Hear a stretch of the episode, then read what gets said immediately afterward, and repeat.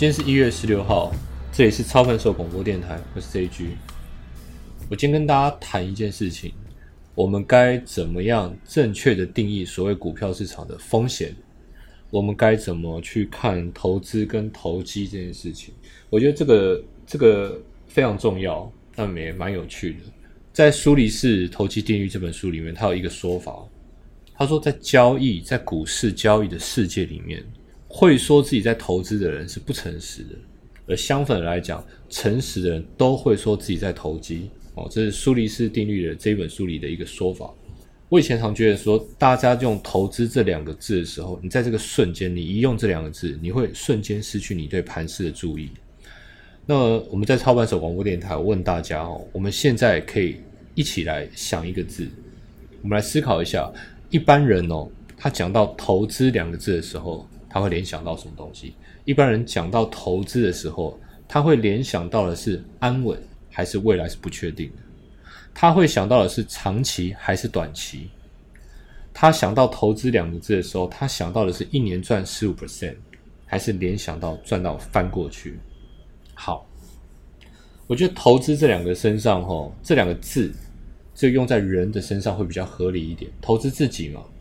你今天多花力气写个交易日志，你静下心来听我的操盘手广播电台，甚至翻一翻国外有名的交易书籍，所有你做的一件事情，只要是投资自己的，有做就会有差，你的努力丝毫都不会被抹去。但用在买股票呢？买股票会怎么样？刚刚讲过，安稳、长期、保守。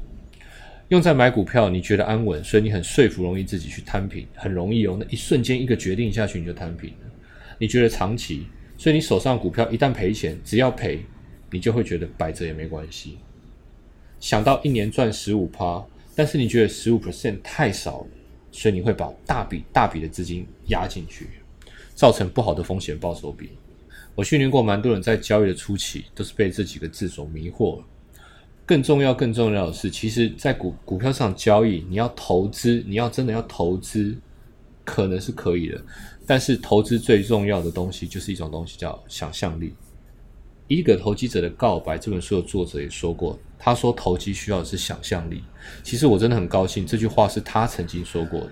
否则我跟你讲这个观念呢，对一般人来说会太没有说服力，因为想象力比较抽象了。他说的很对，但是根据我的观察，你要用这种方式买台湾公司的股票，在执行上面难度会比较高一点。德国股神他的观点比较偏向怎么样的？你必须去想象未来的世界会长怎么样子。我假设，我举例，你看好区块链好了，你你可以你可以认为，你可以想象银行端的服务呢，一定会出现一个很大幅的改变嘛，一定会不一样。那么传统的银行，你一定会也会合理的认为会面临淘汰的命运。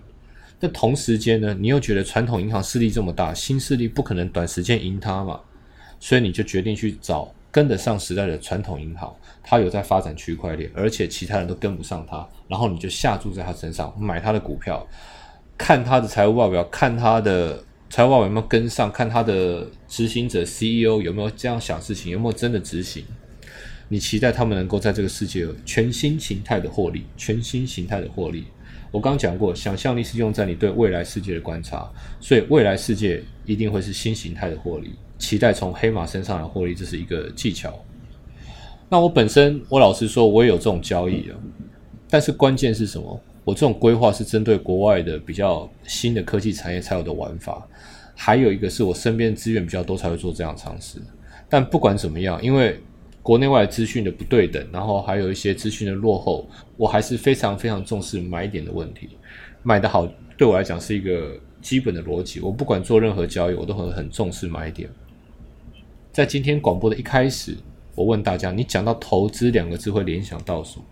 最后，最后我就问问大家，我们一起想一下，那投机呢？投机两个字你会联想到什么？你一定马上联想到危险，接着你马上就会知道必须小心。而且你知道，如果你看对的话，那个投机带来的利润不会是一年十五 percent 而已。苏黎世定律这本书里面，他有提到一个观念，蛮有趣的，我供大家参考。他说：“如果你的交易安全到自己都不害怕，这样子的交易你才应该要担心。”作手回忆录里，Jesse Livermore 也提到，如果忧虑跟穷困只能选择一样的话，我宁愿选择忧虑。